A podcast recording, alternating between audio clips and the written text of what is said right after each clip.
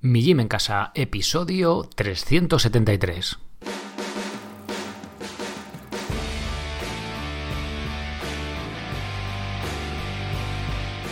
Muy buenas, bienvenidos a un nuevo episodio del podcast de Mi Gym en Casa, el programa, la radio donde hablamos de entrenamiento y de alimentación desde un punto de vista diferente e independiente.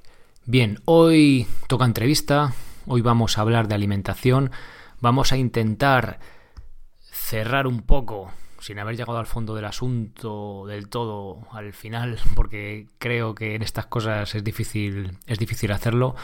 Pero bueno, al menos estoy seguro de que he profundizado más allá de rascar con las uñas en la superficie, que hemos clavado hilazada y por lo menos hemos hecho un buen agujero en intentando investigar este asunto este asunto complejo del pan que queda ahí a caballo entre es algo evolutivo, no es evolutivo, bueno, ya sabéis, todas estas etiquetas que, que nos gusta poner cuando hablamos de alimentación.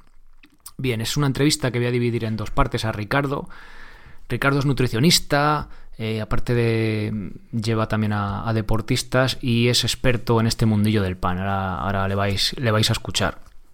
Mm, la verdad que se nos ha ido la entrevista total casi, casi a dos horas porque no sé qué pasa, que yo cuando estoy delante de una persona que sabe, pues me, me, pica la curiosidad y empiezo a irme por las ramas, más que yo que he entrevistado, y hemos empezado a hablar, queríamos hablar solo del pan, y hemos empezado a hablar que si low carb, que si keto para deportistas, que si ayuno, que si la fructosa es la fruta, la cantidad recomendada de fruta, que como lo veía él también, bueno, pues hemos empezado también un poco a, a profundizar en estos temas, ¿no? Que siempre me gusta eh, contar con puntos de vista diferentes y, es, y además esta, esta entrevista, eh, la verdad que se ha tomado la molestia, Ricardo, de tener la de estudiar la documentación, vamos, los artículos, los podcasts que ya habéis escuchado en el podcast y eh, en cosas que él no veía bien. No, pues yo no estoy de acuerdo ahí, yo eso no lo veo de esta manera y la verdad que creo que es la forma en que todo podemos aprender y que es un sale un debate enriquecedor, obviamente desde el respeto y vamos y buen rollo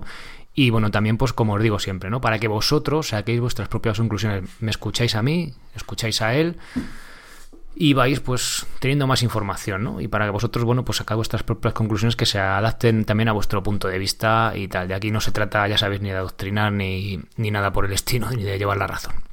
Por cierto, que casi se me olvida, desde hoy mismo, 1 de febrero de 2021, ya tenéis el podcast de mi gym en casa en todas las plataformas en abierto y ya actualizado. Al final lo iba a hacer durante dos o tres meses, pero me he liado el mes de enero a publicar los episodios antiguos en, los, en las otras plataformas y ya lo tenéis actualizado y de hoy en adelante también va a ser así. Vais a escuchar el episodio de los lunes en todas las plataformas, Evox, Apple Podcasts, Spotify, Google Podcasts, en fin, todas las que hay que se alimentan con, con feeds y eh, luego ya sabéis el podcast premium, premium perdón, desde mijimencasa.com o desde Podcast Republic si tenéis Android o Apple Podcast.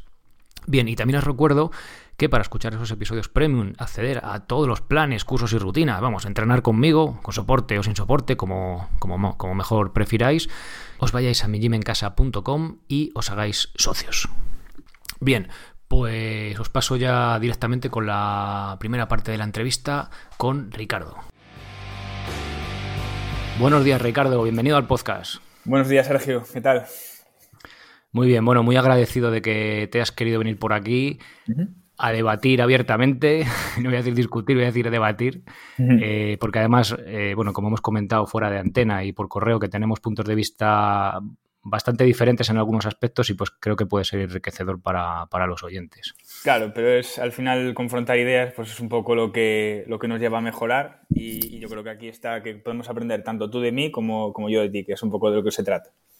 Exactamente. Mm. Bueno, vamos a... Cuéntanos un poco eh, quién eres y a qué te dedicas, para que los oyentes sepan un poco con quién estamos hablando. Bien, pues yo soy dietista nutricionista, es pues, la, la, carrera universitaria de nutrición, luego también está el, el técnico superior, que es un ciclo, y, y nada, pues me, me, dedico a trabajar por aquí, por, por Galicia, ¿no? Tanto en consulta física presencial en Lugo como, como online, ¿no? Y realizo pues tema de, de, menús, hago talleres, por ejemplo, charlas, me dedico un poco a todo lo que tenga que ver con el mundillo de, de la nutrición. Ya llevo seis años un poquito dando, dando caña, primero por el sur de Galicia y luego pues al final me, me he acabado subiendo y ahora pues estoy abordando un poquito el tema del, del online y, y, eso, creciendo poco a poco. Y tengo también, bueno, perdona, pues, perdona. Nada, que también iba a decir que también me dedico, bueno, empecé ahora con el tema de los podcasts, aunque soy un novato comparado contigo. y, y, bueno, pues también tengo ahí uno en la recámara. Bueno, pues, ¿pero lo has sacado ya o todavía no? Eh, sí, sí, de hecho tengo como nueve episodios ya, o sea, si quieres ver y tal. Que se llama vale, Nutriescéptica y en, están, anda en Spotify, iVoox y, y, iTunes también. Pero bueno, lo grabo así con... Hay entrevistas que las grabo con Zoom, no conocía Zencast, que es el que utilizas tú, así que tendré que echar un vistazo. utilizando, está bastante sí. bien. Sí, vale, sí. luego lo pongo en tu podcast en los enlaces al, al final del, del, episodio. Eh, quería también, como va, va, a haber bastante debate en la entrevista, eh, quería ver un poco o sea, presentarnos el, el, sesgo de cada uno. O sea, voy a empezar yo, o sea, el sesgo, el punto de vista, ¿no? Sí. De que partimos. Guay. A ver, yo tengo un punto de vista, bueno, como has visto ya en los correos que hemos intercambiado, veo la alimentación, bueno, el estilo de vida y todo, desde el punto de vista evolutivo. Uh -huh. Es decir, eh, cuanto más tiempo llevemos expuestos o nos estemos alimentando de un tipo de alimentos, eh, nuestro cuerpo eh, lo va a saber asimilar mejor, ¿no? Cuanto menos tiempo, cuanto más industrializada esté la comida, ya meto la palabra que luego habrá debate, mm. eh, probablemente menos adaptados estemos, ¿no? El extremo en este caso sería, pues, una alimentación paleolítica, dieta paleolítica y tal. Luego está el tema de los cereales, a ver qué procesado tienen, que es un poco el, el tema central de la entrevista, el pan, las harinas. Y bueno, en función de eso, pues el punto de vista es, eh, mío es claro, es decir, cuanto más moderna, entre comillas, ¿no? porque es una palabra un poco ambigua, sea la comida, es probable que estemos menos adaptados a ella, ¿no? Esto hmm. así de marco de referencia está muy guay, pero si no profundizamos, pues al final se queda todo en teoría, ¿no? Uh -huh. Bien, ¿cuál es tu punto de vista al respecto? Eh, a ver, yo realmente sí que veo que tiene un punto el tema de, de comer más, más, limpio, más fresco, respecto pues, a, la, a la comida más, más eh, procesada o ultra procesada.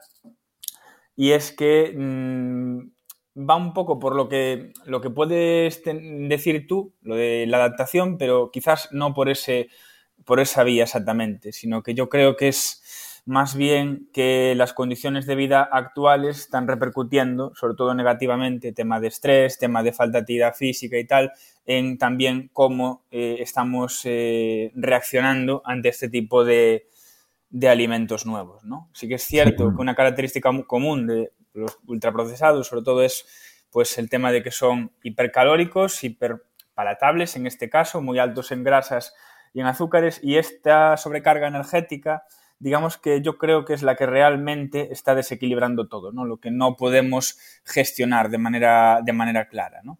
Luego también hay otras pequeñas cosas, hay tipos de grasa que son mejores, otras peores y tal, y eso pues eh, ya no solamente por el tema del, del peso, sino que va pues eh, fastidiando un poquito el tema de las arterias, las va taponando, o por ejemplo, pues eh, puede hacer que mmm, en términos de epigenética pues se puedan expresar más pues un tipo de genes u otros. Por supuesto, esta contribución creo que es pequeñita, pero a lo largo de las generaciones pues puede influir, ¿no? Puede generar eh, ciertas adaptaciones de tal manera que igual, posible, igual es una posibilidad, cosas que ahora pues eh, en gran cantidad nos sientan mal, dentro de unos años no sea así, porque hemos desarrollado pues mecanismos de resistencia a eso. Es decir, la evolución también juega a nuestro favor en este sentido. Lógicamente, lo que estamos viendo es que venimos de, pues, de un tipo de alimentación determinado y realmente ahora lo que estamos haciendo es metiendo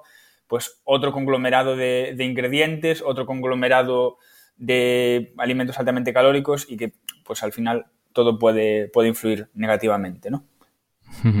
Sí, yo, yo, creo al final lo que has dicho, ¿no? Que es un conjunto de cosas, es decir, alimentación, ejercicio físico, estrés, no sé, mental, emocional, llamarlo, mm. eh, estar en el interior en vez del exterior, bla, bla, bla, son un montón de cosas.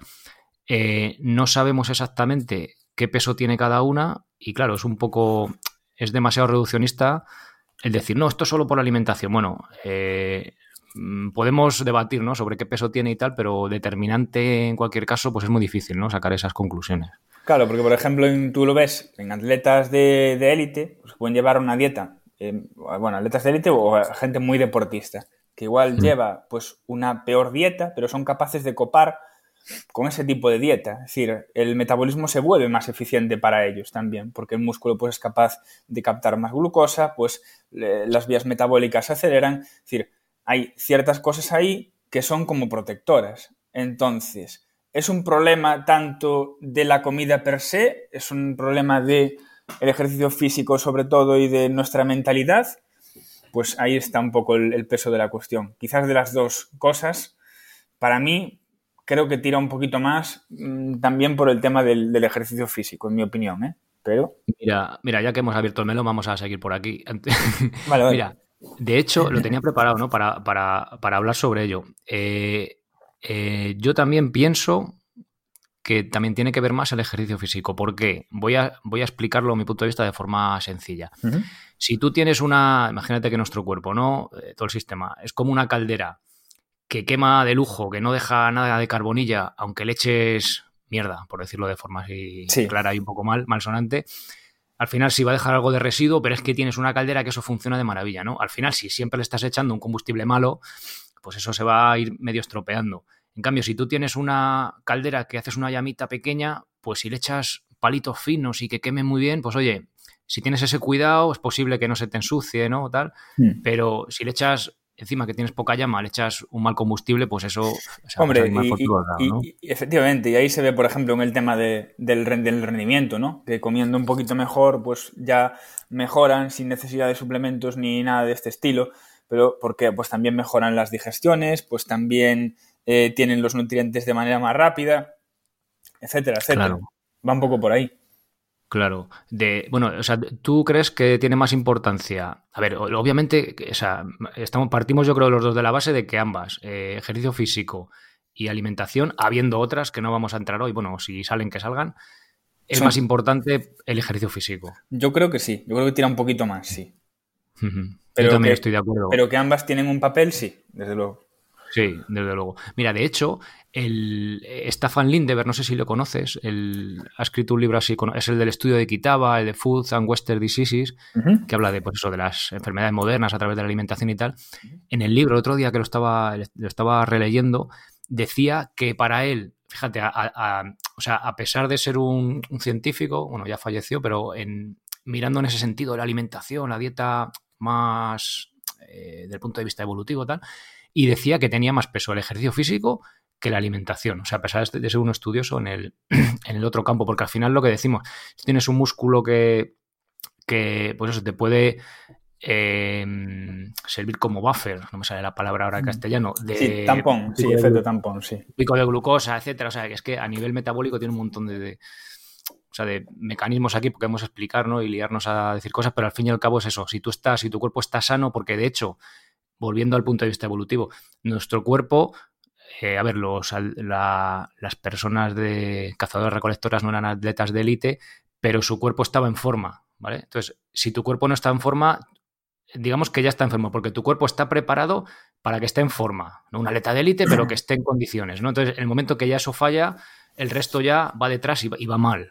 Tú piensas que en aquella época eh, pues bueno, o sea, los peligros eran constantes. También vivían mucho menos, lógicamente, porque ahí las enfermedades, pues evidentemente al no tener la medicina moderna, pues es, es tremendo, ¿no? Pero sí que es cierto que el ejercicio pues jugaba también un papel protector y defensivo mm, para ellos, ya incluso más recientemente. O sea, hay poblaciones que no están recibiendo, pues por ejemplo, los eh, requerimientos que te podría decir ahora, pues la, la FDA o te puede decir la, la Unión, Europea, la Unión Europea a nivel científico, pero sin embargo, pues también están sanos, ¿no? La característica en común de todos estos pueblos que a menudo se evalúan es sobre todo pues que hacen pues un mayor ejercicio físico. Entonces, puede ser que eso, pues a nivel de salud, pues esté ayudando a lo que viene siendo pues eh, evitar otro tipo de problemáticas. Lógicamente la nutrición acaba aflorando de alguna manera u otra, pero que te puede alargar la vida es innegable. Es algo bastante importante. Sí, sí, sí, es todo un compendio. Eh, habías dicho que, bueno, que estaban en constante peligro, yo no lo veo así. O sea, creo que tenemos un punto de vista muy... Distinto. Del cavernícola, ¿no? Que viene el león y te come. Vamos a ver, si mm. viene el león y te come, o sea, si viene el león, te come seguro. Mm. Pero me refiero a que estudiando pueblos, o sea, cazadores recolectores hoy en día, eh, de hecho, trabajaban mucho menos, había ejercicio físico, pero no, ya te digo, una cosa exagerada ni mucho menos, o sea, con eh, un poquito, bueno, un poquito, no sé, bueno, sería también tema de debate. Luego, lo que, lo que viven menos eh, había mucha mortalidad infantil, bastante más alta que la que tenemos hoy en día, por suerte, pero una vez llegados adultos vivían, bueno, el, estudio que te comentaba, el estudio de Quitaba, había gente que vivía 90 años, había alguno de 100, o sea que sí que luego llegaban a unas edades que, pero claro, en una infección pues podías fallecer, ¿no? Pero lo de, lo de la esperanza de vida también es un tema de debate, bueno, que tampoco quiero entrar porque si no, no, llegamos al, tema de hoy. Pero bueno, que sí que hay. Pero al final son un montón de matices, ¿no? Que vamos tocando. Perfecto. Bueno, eh, Ricardo, eh, a ver, pasamos de tema. Oye, hablamos ya del tema. Eh, hemos hablado del deporte, la alimentación, del tema low carb y todo este, este pequeño debate antes de meternos con el tema de las harinas, ¿te parece? Vale, pues si quieres, sí. Bueno, pues como mm, en la presentación has dicho que bueno, que eres nutricionista, pero también sé que llevas deportistas, no sé si de élite, pero vamos, de, eh, competitivo de cierto nivel, remeros. ¿Qué opinión te merece el tema de la dieta baja en carbohidratos?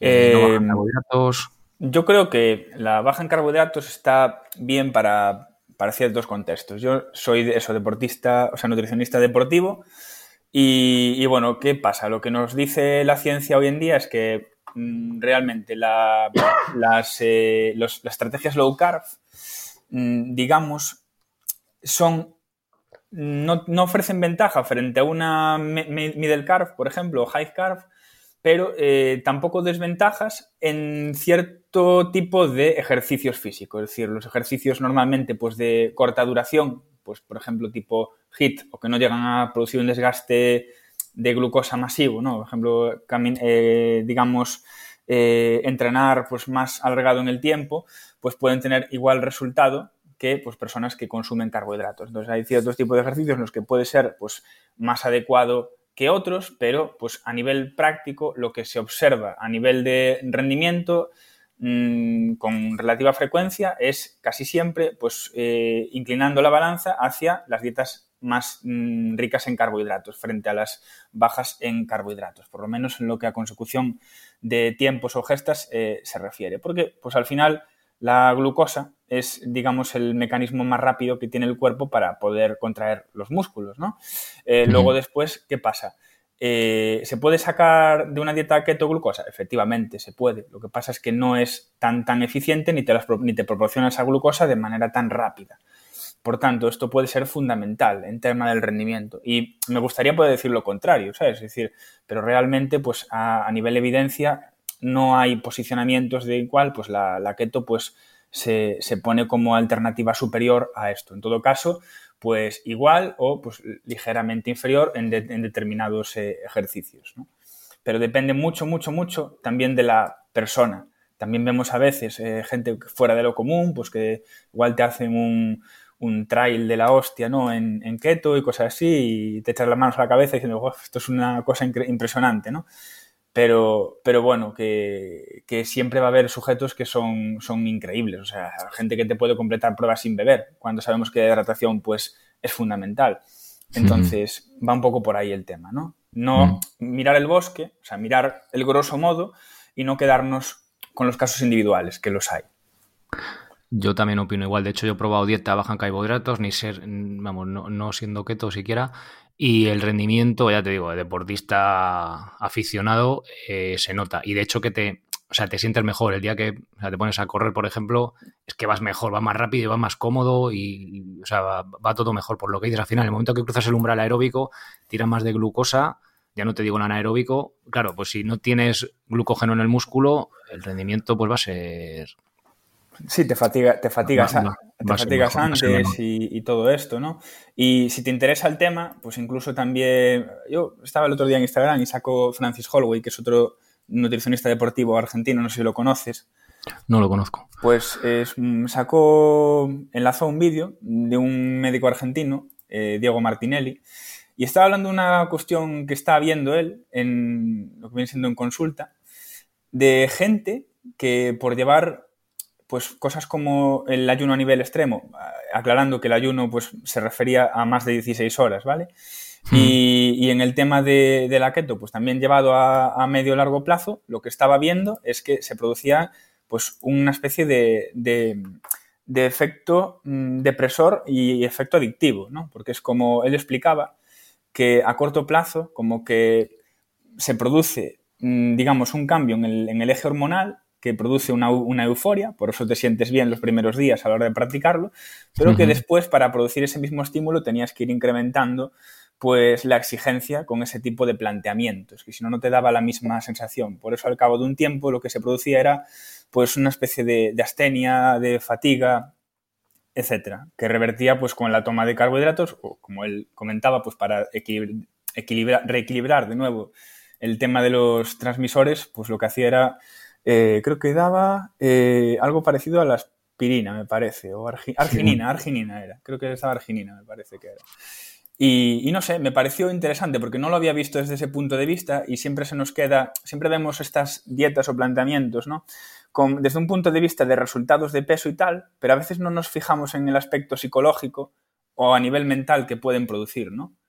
y creo que vale la pena darle una vuelta eh, en pros y contras antes de decidir ponerte a hacer una cosa u otra. Por supuesto, la dieta keto se utiliza sobre todo, por lo menos por mis compañeros nutricionistas, a nivel cortoplacista, o sea, en periodos específicos y, corto plazo. No, no he visto realmente que se, por lo menos, ya te digo, los, buenos que conozco yo, que, que, lo lleven mucho más allá, en plan de un año haciendo dieta keto ni cosas de esas, ¿no? sino que lo van como una especie de, de ciclando ¿no? a lo largo del tiempo al final, al final es un estrés, ¿no? La dieta keto, el ayuno, es un estrés al cuerpo que en a cierto nivel, en cierta situación, es positivo, pero claro, más de eso al, al extremo, pues al final acaba siendo, acaba siendo negativo. Al final le das una cera al cuerpo, por decirlo así de forma clara, que pues que te vas, o sea, que te va fastidiando más que beneficiando, ¿no? Porque una cosa sea buena, hacer mucho de eso no, no, no va a ser mejor. Y es que además también eh, estrés también para con el estilo de vida, ¿no? Porque tú vas a comer a cualquier lado, casi todo lleva carbohidratos, o sea, es que no te quedas sin opciones para muchas cosas, ¿no? Entonces sí, claro. sí, que es cierto que, es una importante tara eh, a nivel de estrés. Pues bueno, y luego eh, te, iba, te iba a decir también ya por cerrar un poco este tema de los, carbohidratos y tal, bueno, por cerrarlo, que ahora vamos a hablar del pan. Eh, claro, una dieta alta en carbohidratos no significa que sean todo carbohidratos refinados, es decir, eh, hay bastante diferencia en que sea alta en carbohidratos sanos, por decirlo de una forma, que sea todo refinado, ¿no? Que aunque seas deportista, que tengas una buena sensibilidad a la glucosa y puedas em, asimilarlo bien. Sí. Eh, que, o sea, que, no tiene, que no, va ligado una cosa a la otra, vaya. Eh, vamos, que tu, pregunta es si, si... O sea, alto en carbohidrato no significa eh, barra libre. Ah, no, no, no, claro, claro, claro, que no. O sea, tienes unos, tienes, unos, unos márgenes, ¿no? Y, lógicamente, incluso aunque seas un deportista de alto nivel, vas a tener semanas de carga y semanas de descarga. Entonces, una dieta que sea más alta en carbos, o sea, un deportista no la mantiene toda la temporada. O sea, va jugando pues con eso y lógicamente pues también depende de la actividad física. Yo me gusta, o sea, mi modo de trabajar va persiguiendo un poco eso, sobre todo pues intentar acercarme a las demandas que se pueden producir en determinada actividad o con determinada carga y ajustar ahí pues lo que a mí me pueda interesar. ¿No? Pero nunca trabajo con el mismo, o sea, o sea, yo soy defensor de, esto de los carbohidratos, pero tampoco soy un nazi ahí del tema de, ¿no? De meteos 4.000 platos de pasta, ¿no? Porque, lógicamente, eso va a producir, pues es un superávit calórico y va a hacer más mal que bien. Entonces, no nos interesa eso. Claro. Bueno, vamos a entrar, venga, con el tema ya del pan aquí a saco a, debatir, que al final todavía no hemos casi discutido ni nada. Esto es muy aburrido. Ok, ok. a ver, eh, bueno, eh, eh, Ricardo, tú has estado en, o sea, tienes formación en el tema este del, pan, has estado, bueno, a raíz de yo hablar con, bueno, voy a contar aquí abiertamente, con los chicos de, del amasadero, con Rodrigo, eh, me pasó tu contacto, que eras el que, digamos, le analizaba el pan para saber los micronutrientes que tenía y tal, ¿no? O sea, que tienes cierta formación en este campo también. Claro, yo les, o sea, les dije un poco, eh, sobre todo qué cosas tenían que, ir a buscar y los análisis los hizo la Universidad Pablo de Olavide, ¿no? Eh, mm. Lógicamente, pues lo que te comentaba, ¿no? Pues hay eh, ciertas partes pues, que no son controladas porque no se trata de un, de un estudio, ¿no? Sino que se trata de mm. algo, pues, a priori para conocer un poco más. Pero, pero sí, yo les aconsejé, pues desde mi tiempo que estuve en la cátedra del pan y del cereal de la, de la USC, de la Universidad de Santiago de aquí en Lugo, porque empecé a hacer pues la, tesis, al final la dejé, me decanté un poquito por, por la consulta al final y lo dejé ahí a medias. La cosa para la investigación no están precisamente bien a día de hoy, pero bueno, pude conocer, sobre todo una cosa que me llevo muy importante es que pude conocer todo lo que es la cultura del pan, que aquí en Galicia tiene una fuerza impresionante, no sé si conoces, pero, pero bueno, tenemos fama de, buenos panaderos, de buen pan, y, me llevo pues de viaje por, toda Galicia. Entonces fui preguntando a panaderos, viendo gradores, viendo un poco la historia del pan y de las harinas aquí y la percepción de cada uno, ¿no? Entonces me hizo una idea y, me llevo buenas, buenas experiencias de aquella, sí. Vale, pues un poco, vamos a empezar con, con la historia del pan. Eh, un poco mi, ¿cómo decirlo? iba a decir mi esguince mental en todo esto del pan, es decir, vale, la dieta evolutiva mola mucho, tal, eh, tiene sentido por salud, pero mi abuelo, que llevaba un estilo de vida, o sea, ha vivido 93 años, eh, de hombre de campo y tal, se comían un kilo de pan todos los días. Digo, joder, es que esto no puede ser tan malo como en principio lo pintamos, ¿no? Calorías vacías, tal. Entonces, sí que es verdad que el pan que comían nuestros abuelos, o los que oyentes más jóvenes, ya tu abuelo quizá, eh, mm, no era el mismo, tenía poco que ver con el que tomamos actualmente. Hacemos un repaso, Ricardo, de pues el pan que se empezó a consumir eh, quizá antes del neolítico incluso, ¿no? Con semillas silvestres hasta nuestros días y vamos viendo, vamos un poco a ver la historia y luego vamos a, meternos en tipos de cereales, molienda, etcétera, etcétera, profundizando más, ¿te parece? Vale, pues perfecto. Venga. Pues te, vamos a ver, el primer pan del que tenemos constancia, eh, bueno, a nivel arqueológico, pues se encontró más recientemente ahí en Jordania, hace 4.000 años antes de Cristo. De hecho, pues mm. salió publicado en, en, papers, pues ya te digo, pues hace cuestión de dos años, ¿no? Y, bueno, este pan, digamos que se dejaba levar o levedar al, aire, ¿no? O sea, tú, ellos hacían la mezcla fue con agua y con, y con la masa y lo dejaban al aire libre y claro, normalmente quedaba con una especie de galleta dura. Pero cuando eh, las levaduras hicieron un acto de presencia, pues ese pan levó y adquirió otro tipo de, de, consistencia, ¿no? ¿Qué pasa? Que después se utilizó esa, masa sobrante para ir haciendo pues más pan, más pan, más pan. ¿Por qué? Porque las levaduras quedaban ahí, en la masa. Entonces se utilizaba para otras maneras de, hacer el pan, ¿no? Esa, que son la masa madre, ¿no? O la masa madre de... Eh, se podríamos decir que sí, que es lo que llamamos hoy la, masa madre, ¿no? O sea, la masa mm. madre es un conjunto de, no solamente de levaduras, sino también de bifidobacterias y tal, ¿no? Lo que tenemos hoy en día es, eh, pues eh, se está recuperando la masa madre, lógicamente, pero tenemos sobre todo la, levadura comercial, la levadura de, panadero, que por sí no tiene nada no tiene nada peligroso ni nada por el estilo. Lo que pasa es que, claro, la masa madre le daba un carácter ácido y un carácter aromático al pan y unas características que no le da la levadura, ¿no? Entonces, ¿qué pasa? Por ejemplo, eh, incluso en estudios con gluten, respecto a la tolerancia a la, bueno, para ver cómo se toleraba el gluten y tal, y estas cosas, y, ver la composición en, el pan, se vio que, por ejemplo, la masa madre reduce la cantidad de ese gluten y mejora la tolerancia en pacientes pues eh, celíacos, por ejemplo. Entonces, ¿qué pasa? Porque hay una, una se digiere en parte ese, ese gluten, ¿vale? Entonces, es, eso podría tener pues características muy, muy, muy deseables. Eh, luego también, pues eh, esas bacterias producen pues eh, cierta cantidad de vitaminas del grupo B.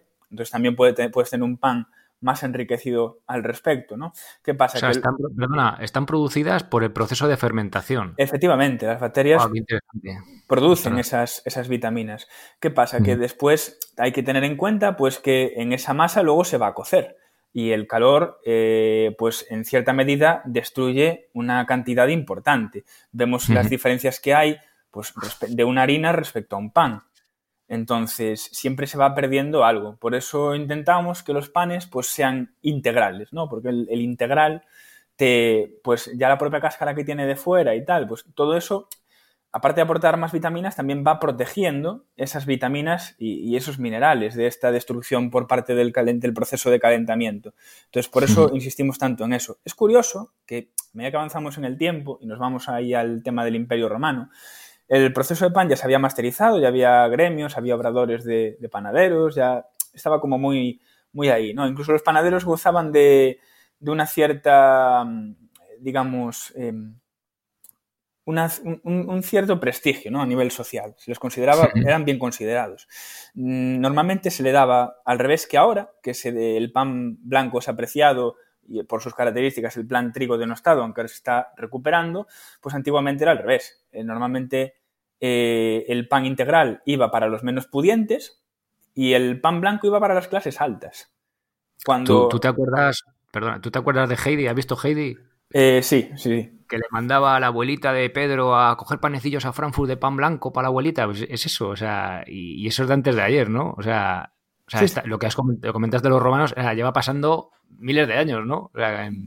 Claro, claro, o sea, eh, y se van, o sea, con el tiempo eh, se han revertido los papeles, o sea, ahora parece, ahora parece que ese pan integral, ese pan pues más durito y tal, como que, va, esto no sabe, esto una mierda, ¿no? Entonces lo, lo, quitan para, para un lado. Pero, joder, realmente tiene muchos beneficios.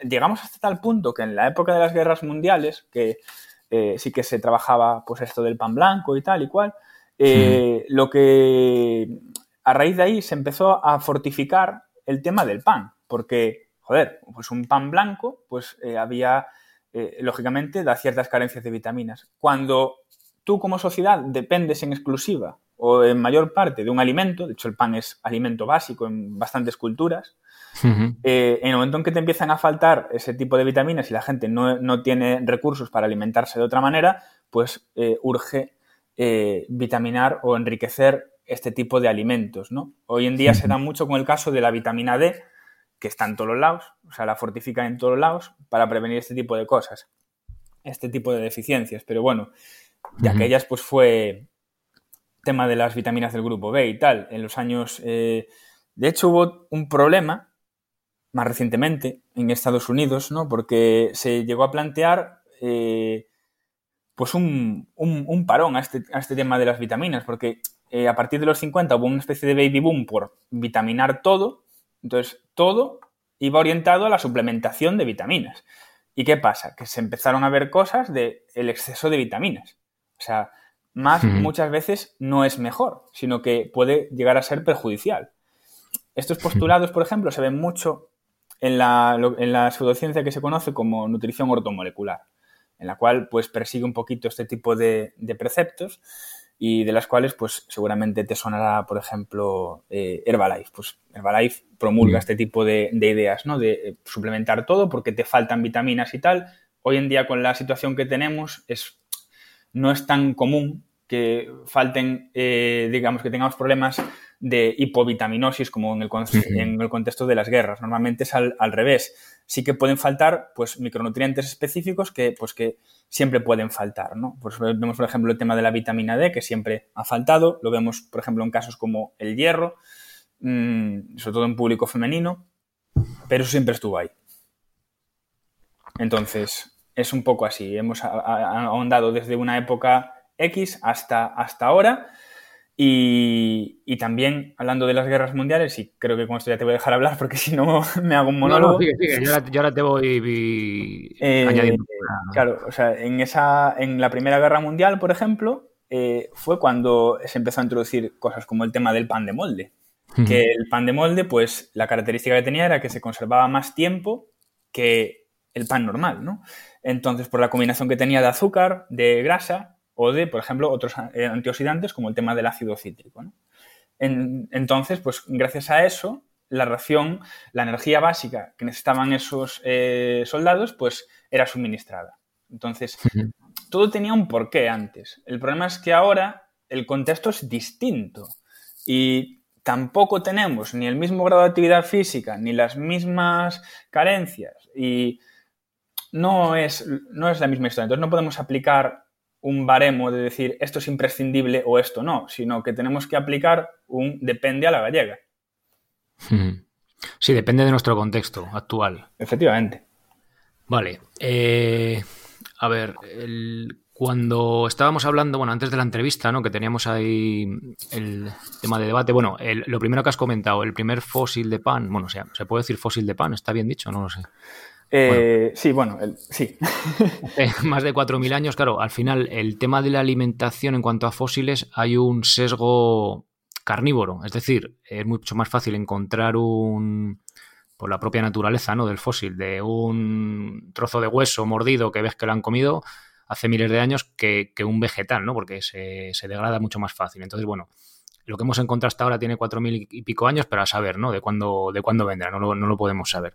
Eso lo hacen con el carbono 14 este, pero ya te digo, hay un margen importante. De hecho, en el 4000 justamente te, te entraría casi dentro de lo que viene siendo, hablando que hablabas antes del paleolítico, pues hmm. entraría dentro del siguiente periodo del paleolítico, que sería como el mesolítico, que era el que iba justo después. Y ahí la gente, algunos, todavía eran en parte esos cazadores recolectores. Entonces, ahí crearía un, poquito de cisma, de debate frente a lo que es el, planteamiento paleo, ¿no? O sea, mm. habría que, echar un ojo a ver esas fechas exactas, a ver en qué te puede caer o en qué no. Sí, hablamos con Miriam Cubas, que, vamos, que estudia este tema. Hablamos hace, bueno, hace varios meses con ella de esto, ¿no? Que fue una cosa gradual, que fue poco a poco, depende de la zona, etcétera, etcétera, etcétera, ¿no? Que al final es un poco más anecdótico, porque si era paleolítico, mesolítico o tal, al final pues, realmente de peso, pues es que tampoco tiene mucho, ¿no? Saber si era un periodo u otro. O sea, por etiquetarlo, pero más allá no, creo que no tiene mucho más, más importancia, ¿no? Sí, yo creo que también, sí. Entonces, bueno, eh, con los romanos, que eran unos expertos en pan, tenían un montón de tipos de. O sea, de cómo. de cuando, pasaban el cedazo y tal. Bueno, estuve leyendo un poco, la verdad que es una pasada. O sea, lo molían además el mismo día de hacerlo. Imagino que, no sé si por las vitaminas o por algo. bueno, imagino que por las vitaminas no, porque no se habían descubierto, pero. Yo creo que. Ellos ya sabían que había que molerlo fresco. Eh, ¿Decías algo, Ricardo? Perdona. Sí, que yo, creo que, eso era, obedecía también más al tema de las características, de la apreciación, ¿no? Lo que te decía yo antes de que era un bien, eh, un bien eh, importante, querido, el tema del pan blanco, muy apreciado. Entonces buscabas como consumirlo en su, en su mayor expresión. Y no es lo mismo hacer un delay en el tema de la molienda y tal, buscando esa frescura, pues que dejarlo, dejarlo estar pues, un, pues unos días ahí en repisa o lo que tú quieras, ¿no? Entonces es un poco, un poco ese concepto. De hecho, hablaba con un molinero hace, hace ya tiempo y me decía que había panaderos que querían que no estuviera recién molido, que llevara, no sé si X semanas o algo así, porque si no era, no sé, la característica X, pues no les gustaba, sabes, que dependiendo también un poco del tipo de pan que vayas a hacer o yo qué sé. el, bueno, y luego el tema, este comentabas de las guerras mundiales, tal, a mí mi abuelo también me contaba que cuando fue la guerra civil, pues que tenía que ser pan negro, pues por escasez y tal, y que joder, que era un fastidio y tal. Bueno, el tema este anecdótico de, puntos concretos de guerras y tal, a ver, desde romanos y tal, eh, se ha utilizado la molienda a piedra, ¿no? Con molinos de hidráulicos, molinos eólicos. Con la industrialización se pasó al... ¿Cilindro? Al cilindro, exacto, no me salía, cilindro, acero inoxidable, imagino que sería. Bueno, en principio era hierro. De hecho, había mucha viruta, ah, mucha viruta de, óxido de hierro en las harinas y alguna contaminación por ahí, ¿no? Pero se pasó al, acero, sí. Bueno, eh, y cuando se pasó ahí ya sí que se fue capaz de hacer la harina refinada, sobre todo por la importancia de, o sea, aquí creo que es importante, luego si quieres lo, profundizamos, el tema de un grano más fino, ¿no? Que se asimila mucho más rápido, puede ser más problemático por el tema de las de la pues el diabetes, ¿no? Más, mayor pico de glucosa, etcétera, que ahora si mm. quieres lo debatimos. Y luego también el, en, el, en la molida a, a, piedra sí que es verdad que el germen es más difícil eliminarlo, pero con el refinado si lo eliminamos por completo es más fácil distribuirlo porque ya no se enrancia al no tener esa parte grasa del germen, pero tiene menos micronutrientes, ¿no? Y bueno, este es un poco el argumento que yo he traído al podcast, bueno, y que tú lo has, mm. que tú me rebatías de, de Weston Price, que se perdía la vitamina E, que era muy valiosa, en su contexto, y ahora lo, ahora lo miramos si quieres, y al igual que Michael Pollan decía, ¿no? Pues que, que la industrialización de nuestra comida es una de las principales causas, además de la falta de ejercicio, de las enfermedades crónicas, ¿no? Que pues son eh, bueno, según la OMS, eh, principales causas de mortalidad, siendo el 63% de las muertes. A ver, no es que sea causa-efecto, pero sí que todo va sumando en, esa dirección, ¿no? Sí. ¿Qué opinas? Que tú no estás de acuerdo. a ver, a ver, eh, yo creo respecto al, por supuesto, el, contexto para mí es súper importante. O sea, de hecho lo vemos en estudios de nutrición observacionales que dicen la gente que muestra un mayor consumo de este alimento pues presenta una probabilidad X aumentada de tener diabetes. Bueno, pues depende, porque muchas veces lo que se ve en este tipo de estudios, a veces cuando los investigas un poquito más a fondo, es que si no controlan, por ejemplo, otro tipo de hábitos, ya sea fumar, ya sea alcohol, ya sea, por ejemplo, la toma de frutas y verduras, cosa que es súper importante, porque, entre otras cosas, uno de los eh, de las funciones de estas frutas y verduras es prevenir cosas como la diabetes, por ejemplo, pues... Espera, perdona, pero la fruta tiene mucha fructosa, eso es malo, ¿no? Eh, pero no... a ver, no, porque... luego, luego lo retomamos, perdona, que, te corto y si no, no... Eh, perdona, luego te lo pregunto otra vez. Es, que, es que eso da para, para tema también. a ver, entonces, realmente cuando tienes algo que te está protegiendo, por ejemplo, pero no lo tienes en cuenta, igual estás cogiendo a un grupo de población pues que la mayoría pues, no consume frutas y verduras, cosa que eh, pasa mogollón en esta sociedad occidentalizada eh, con, el, tema que llevamos. Entonces puedes sacar la conclusión de que consumir ese alimento pues, puede asociarse con eso. ¿Qué pasa? Que de un estudio observacional tú lo que tienes que irte es a un ensayo clínico para ver si efectivamente eso y en condiciones pues de un buen consumo de tal y cual o con diferentes grupos de poblaciones con distintas maneras de alimentarse pues produce ese efecto o no lo produce. ¿Qué pasa? Eso es mucho más, más caro que hacer pues, una simple observación. ¿no?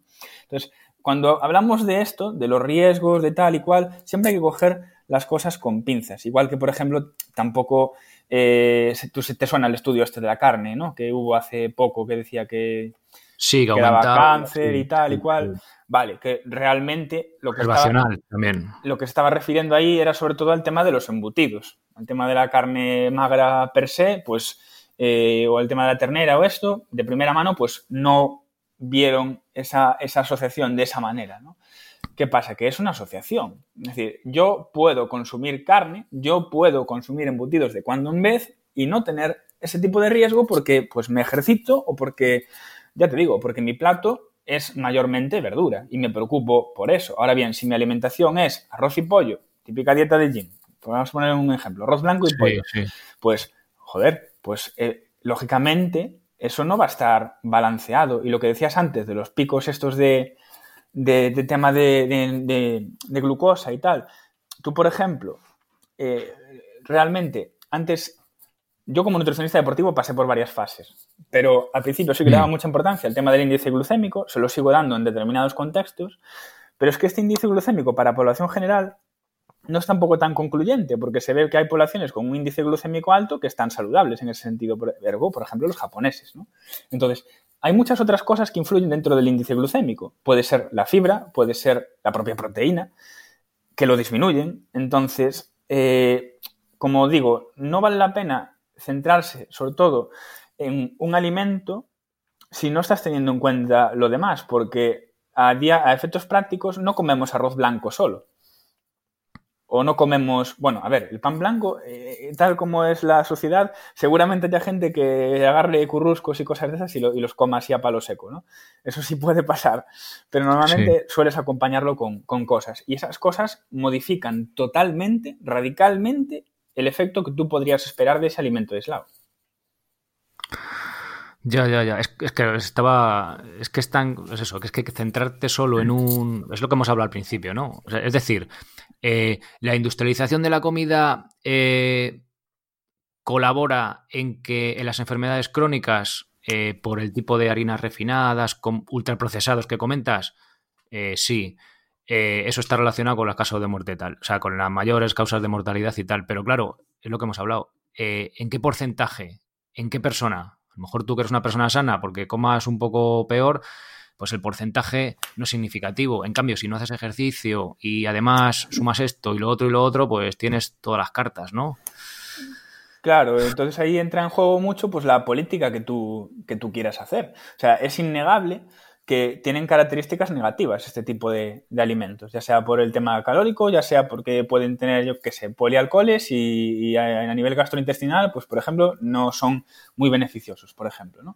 Pero sobre todo, pues si es un consumo crónico. Pero que tú, por ejemplo, Sergio, te comas un pastel de la pastelería o te vayas a comer pues una pantera rosa un día y tú eres un tío deportista y tal y comes bien toda la semana, no vas a morir o sea, posiblemente no te pasa absolutamente nada. Claro. No, y si, y si lo tomas, yo, mira, nosotros en casa todos los años, el día de Reyes, nos comemos un roscón cada uno. Porque sí, casi no comemos de esas cosas, pero el día ese sí. Si encima se entrena por la mañana, que tienes los músculos eh, esperando, ¿no? Esperando glucosa para recargar de glucógeno, etcétera, pues el impacto va a ser mínimo. Coño, si todos los días te tomas un roscón, pues ya, pues Claro, pues ahí hay, un problema. ¿Qué pasa? Que con la comida ultraprocesada o industrializada se hace mucha publicidad de ella. Entonces te entra por las orejas, está en todos los lados y tal. Hay que ponerle coto a eso. Porque, joder, lógicamente tienes una sociedad que consume principalmente eso y no te interesa. Entonces, eso es quizás lo, que más hay que cambiar. Educar a la población y no permitir, pues, este tipo de, de campañas, ¿no? Porque si lo ves, te lo comes. Eso es una norma, vamos, impepinable. Joder, pero ahí, macho, fíjate, ah, mm, eh, hemos debatido, ¿no? Ahí fuera de, fuera de antena decíamos, no, la industrialización, todo.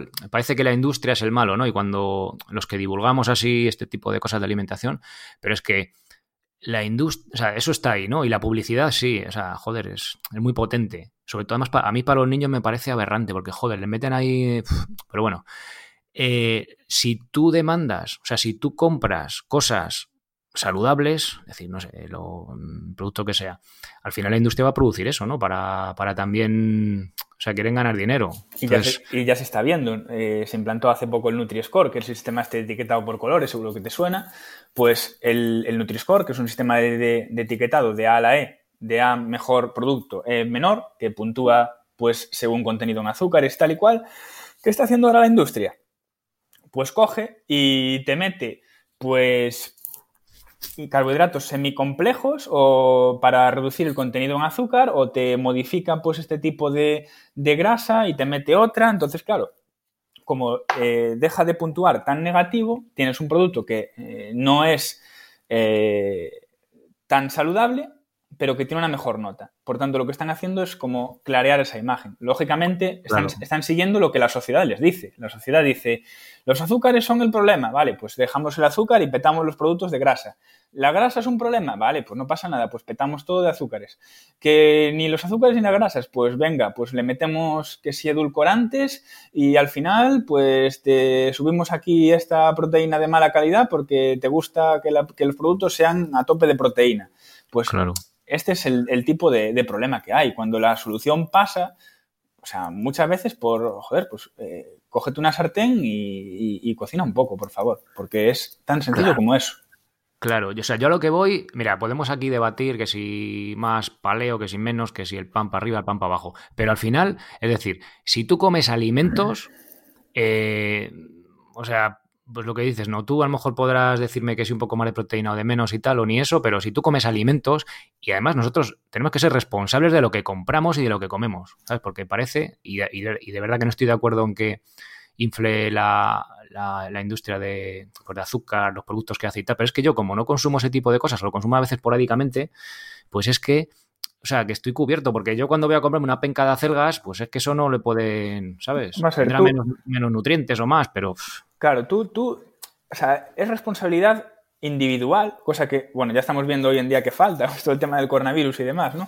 Pero, pero bueno, o sea, tú, por ejemplo, si tú al votar te haces responsable de lo que votas, que eso es importante, en este tema el consumo también es importante. Tú si quieres un pequeño cambio, tienes que hacer un esfuerzo. Igual que, por ejemplo, si quieres mejorar el medio ambiente, pues empieza a reciclar algo.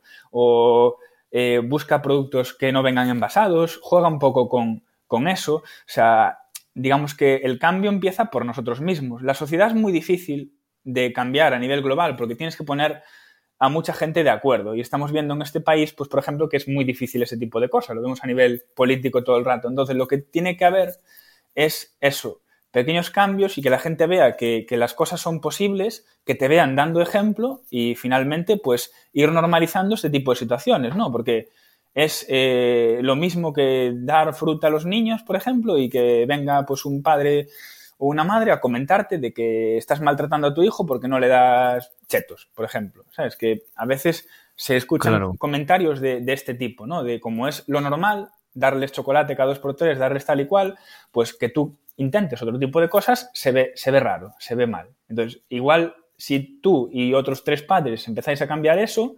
quizás el raro sea el que le da el chocolate, que está en su derecho de dar chocolate. Ahí yo no digo nada más. Pero simplemente... Pues dar ese ejemplo y acabar con estos comentarios de, esto es bien eh, o esto es, mal o tal, sino simplemente dar opción a la, diversidad y, a la responsabilidad poco a poco. Y, educar desde pequeño. Mira, nosotros en el, en el cole, por ejemplo, eh, eh, vienen, tienen los almuerzos saludables, ¿no? Pues es un día fruta, otro día que si un yogur, lácteo, otro día un bocadillo, tal, para que no lleven lo que dices tú, ¿no? Mierda de esta, de que si la pantera o lo que sea, o sea, bollos de estos. Y son ellos, porque además ahora como les dan puntos y si vienes andando, un punto, hacen así como un juego, ¿no? Sí. Pues están los niños súper picados y entonces son los niños, o sea, el niño, porque en nuestra casa, pues no, ya te digo, se come de esa forma, de eso esporádicamente. Tampoco está prohibido, porque, oye, también es como darte un capricho. Pero hay casas en los que lo normal era darle pues el bollo, el, lo que sea, ¿no? Al, niño en el almuerzo y ese niño el que pide la fruta para, ¿sabes? O sea, el niño educa al padre, ¿sabes? Claro, y, de ahí el interés también en, por ejemplo, en que haya charlas de nutrición en los colegios, justamente para que los niños entiendan el valor de la buena nutrición. Que normalmente, incluso a pesar de que el niño lo pide, hay cierta resistencia por parte de los padres, porque algunas, algunos padres llegan a pensar que el hijo va a quedar desnutrido o que le va a faltar calorías o energía porque está en un periodo de crecimiento. Eso es uno de los mitos más comunes, ¿no? Que el niño, por proporcionalmente necesitar mm, una tasa de nutrientes mayor por superficie, ya claro, por superficie, eh, le tienes que dar eh, calorías como si fuera un mamut. Es decir, no, joder, o sea, lógicamente al tener menos volumen que nosotros, pues van a estar aumentadas las, necesidades, pero eso no significa que, la cantidad eh, supere en varias órdenes de magnitud pues lo nuestro, ¿no? Entonces hay que tener pues un poco de cabeza. Educación, al final es lo, que decimos, ¿no? Si, si como padre no, tiene, no, no te preocupas o ya vas arreado de tiempo de todo y es que la tele mira de crecimiento, no sé qué especial para crecer, no sé qué tal, y pues al final como que no te da de sí la vida, ¿no? Yo entiendo también a gente que, pues que no tiene tiempo o las ganas de formarse en esto, ¿no? Pero es que al final es un poco responsabilidad. En fin. bueno, continuamos, que nos vamos de tema a dos por tres del trigo. Vale. Venga. Eh, si quieres, oye, eh, vamos a el tema este de la fructosa de la fruta. Ah, eh, sí, lo, abordamos, lo, abordamos, rápido, a ver. Hay, que limitar la cantidad de fruta. si eres deportista, si eres sedentario. Claro, lo, que se ve en, los estudios al respecto es que los estudios que, que, hablan del potencial efecto negativo del tema de la, de la fructosa se refiere sobre todo a, digamos, a sirope o jarabe que se utiliza en otro tipo de preparados, como pues eh, refrescos o otro tipo de productos más dulces, ¿no? Hmm. Cuando hablamos de la, de la, fructosa que está embebida dentro de lo que viene siendo la, la fibra mm, de la fruta, y está dentro de, esa matriz de, pues de, aminoácidos, de vitaminas, de minerales, realmente este efecto pues, no se aprecia. De hecho, mayor consumo de fruta se asocia con disminuciones en el peso, mejoras del perímetro de cintura, mejoras de los parámetros de glucosa, de lípidos, es decir, pero eh, perdona, perdona, Ricardo, pero nuevamente se asocia. Es una cosa observacional que tampoco podemos, o sea, no tenemos una evidencia de peso, ¿no? Para sacar conclusiones. Bueno, tenemos, en este caso tenemos eh, clinical trials de eso también, ¿eh? Tenemos ensayos clínicos en este caso, ¿eh? Sí, sí, sí. De hecho, se han, hecho, Se han hecho pruebas con este tipo de, fibra. De hecho, lo del tema de lo del sirope este de fructosa y tal, parte de, eso. No lo podríamos, no lo podríamos saber si no. Entonces sí que vemos un poquito este tipo de, de cuestiones, ¿no? Entonces, en el tema de la fruta sí, es algo que, está, que está bastante bien estudiado. De hecho, si quieres estudiar un poco más de esto, creo que Centinel, Luis Jiménez, que es el de, creo que tiene unas, unas, unas entradas sobre esto justamente, ¿no? Entonces hablaba él de que, por ejemplo, pues una dosis mínima de, tres frutas al día, que es lo que se suele recomendar, pues que, estaría, que estaría bien, que tiene una serie de beneficios. A partir de 5 o 6, esos beneficios se dejan de observar, o sea, no siguen incrementándose a nivel de dosis respuesta, pero tampoco hay efectos negativos reportables. Entonces, como no hay esos efectos negativos reportables, eh, la, digamos, la, el sentido común nos dice de como la fruta eh, es saciante, te lleva a, comer menos de otros productos que pueden ser más insanos para ti, ergo, por ejemplo, esos dulces de los que hablábamos, y, además eh, te, ayuda, porque además eso se vio en otro, en otro ensayo clínico, mm, a, digamos, eh, generar mayor, mayor esfuerzo para procesarlo, mayor energía por parte del cuerpo a nivel termogénico, pues lo que hace es ayudarte en esa mm, pérdida de peso también, ¿no? Entonces, es, positivo, es, positivo en, general. Pero tú pondrías ya como mm, de casos prácticos que vas teniendo, o sea, que bueno, que tienes tú en tu experiencia, es decir, vale, de 3 a 5, pero por encima de ahí no lo esos carbohidratos, que también al final es carbohidrato, no ves mejor cambiarlo por almidón, es decir, patata, eh, arroz, un pan bueno. Es que eh, es, lo que te decía yo, como estamos hablando con el tema de la fibra de la fruta, eso te hmm. funciona prácticamente como si fuera un carbohidrato complejo, se absorbe muy, muy, muy lentamente. O sea, no es como si te tomas azúcar de mesa así a palo seco. Sí, sí. Entonces, claro, eh, por eso decimos que, que, hay que potenciar eso y que sea la base de la pirámide. Mi experiencia, mi experiencia con gente es que en cuanto empiezan a meter fruta, e incluso ad libitum, o sea, que no les marco límite con ello, pues, pues bajan peso a, vamos, eh, cagando leches, ¿no? Entonces es, es, muy, muy, muy importante, incluso en, mencionando esto, ¿no? El tema de que la gente dice, ah, es que la, la, fructosa me va a dar más tejido adiposo, tal. Bueno, pues en sujetos de, que entrenan gimnasio, eh, más tipo culturismo y tal, lo que yo aprecio es que, pues al tomar este tipo de frutas, pues bajan el porcentaje de grasa también de grasa corporal. Y esto, pues ya te digo, queda como anécdota mía de lo que veo, pero eh, lógicamente si viera otro tipo de cosa, pues te lo iba a decir, te iba a decir, mira Sergio, pues eh, a pesar de lo que dicen las recomendaciones oficiales, pues esto no funciona. Pero realmente lo que vemos es que, es que sí, que tiene una utilidad muy grande. Y ya también como fuente de vitaminas. O sea, como te está aportando esas vitaminas y al final, pues tener un buen equilibrio vitamínico también, por ejemplo, potencia las, vías metabólicas de los glúcidos, de los lípidos, de las proteínas. Es decir, tu metabolismo va a ser más eficiente con eso, sin necesidad de tomar un suplemento vitamínico externo. Por eso hay que verlo como lo que es, fuentes de vitaminas. ¿Tú recomiendas fruta a lo que te sacies? Eh, en principio sí. Luego hay ciertos casos en los que hay que mirar, pues cada caso de forma individual, porque hay gente pues que igual, como todo en esta vida, eh, llevado al extremo, pues puede ser un poco mm, preocupante. Hay gente que, a ver, es difícil de imaginar, pero hay gente que se come un kilo de cereza hace una sentada. ¿Me explico? No, para mí no es tan difícil. Entonces, joder, si te comes un kilo de cereza de una sentada, posiblemente vas al baño también bastante rápido y, eh, bueno, pues eh, puede desplazar, pues por ejemplo, un consumo de proteína bueno, porque te has saciado y no tienes hambre en cuatro horas. Pues si ya tienes un peso tirando a bajito y, te interesa otro tipo de objetivos y tal, y, o proteger el músculo y esto, pues puede que no sea lo más adecuado. Pero como te digo, eso ya depende dentro de lo que viene siendo el consejo individual de cada persona. De cada uno, claro. Yo, a nivel personal veo que por más de cinco, claro, te sacia mucho, pero luego a la hora de entrenar, pues sí que ya... Vas pesado. otro tipo de alimento, sí, pesado y que no tengo el, el combustible, vamos a decirlo, que te da a lo mejor un almidón, ¿sabes? Para recuperar y la cantidad de, carbohidrato en, un almidón es mucho mayor. O sea, claro. 100 gramos de fruta a lo sumo son 10 o 15 gramos, pues igual 20 en caso del, plátano, eh, pero estamos hablando que 100 gramos de arroz son 70 o 80 gramos. Claro, mucho más. ojo. Eh, bueno, Ricardo, volvemos al pan, que nos vamos por las ramas, pero, pero oye, eh, Vamos ya, si quieres, a, venga, aportar datos, ¿te parece? Y a ver diferencias de cada, eh, bueno, de cereales, de harinas, de moliendas y tal, ¿vale? Para ir un poco aterrizando todo y viendo datos más objetivos. ¿Te parece? Vale, vamos allá luego. Eh, primero, diferencias según qué tipo de cereales, porque tenemos, bueno, cereales y tipo de trigo también, que ahora hay un montón, ¿no? El trigo normal, pero que si es el trigo este de espelta, o que si es una semilla de no sé qué, o el trigo negrillo, o que si es de centeno. Hmm. ¿Qué diferencias principales podemos encontrar?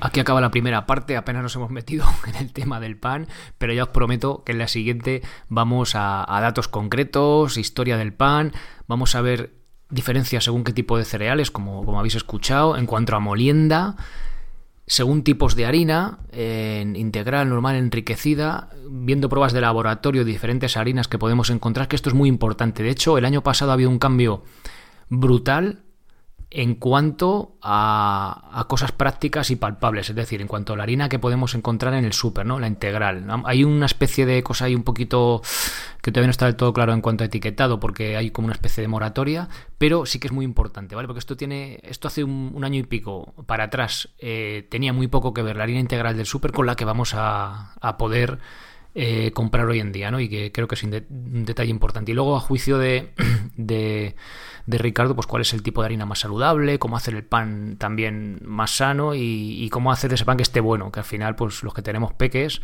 pues a veces dicen, mira, majo, el pan integral te lo vas a comer tú, sabes que a mí no me gusta. Bueno, pues ya sabéis, ¿no? Lo que pasa, que hay a veces un una diferencia entre lo que es sano y lo que está rico, ¿no? Bueno, en fin, ya sabéis. Bien, os dejo, si queréis saber más sobre Ricardo, eh, su web, ricardoestevez.es, en las notas del episodio lo tenéis, su cuenta de Instagram y eh, también tiene un podcast, como os ha dicho, Nutri Skeptic, perdón. Os dejo las notas del episodio para que podáis ir ahí si os apetece. Venga, y vamos ya a la segunda parte de la entrevista. Os recuerdo que es una parte premium, ya sabéis, como el segundo podcast de, todos los lunes, así que venga, eh, los que ya seáis socios podéis ir a mijimencasa.com y los que no también, de ese botón amarillo os hacéis socios para escuchar este podcast premium, todos los que vienen, todos los que están ya grabados, los que, los que están por venir, accedéis a todos los planes, cursos y rutinas, ven, tenéis ahí un sinfín de cosas. Así que venga, apuntaros, lo podéis escuchar desde ahí o ya sabéis desde el feed premium, eh, desde si tenéis Android Podcast Republic o si no, pues desde la aplicación de podcast de iTunes.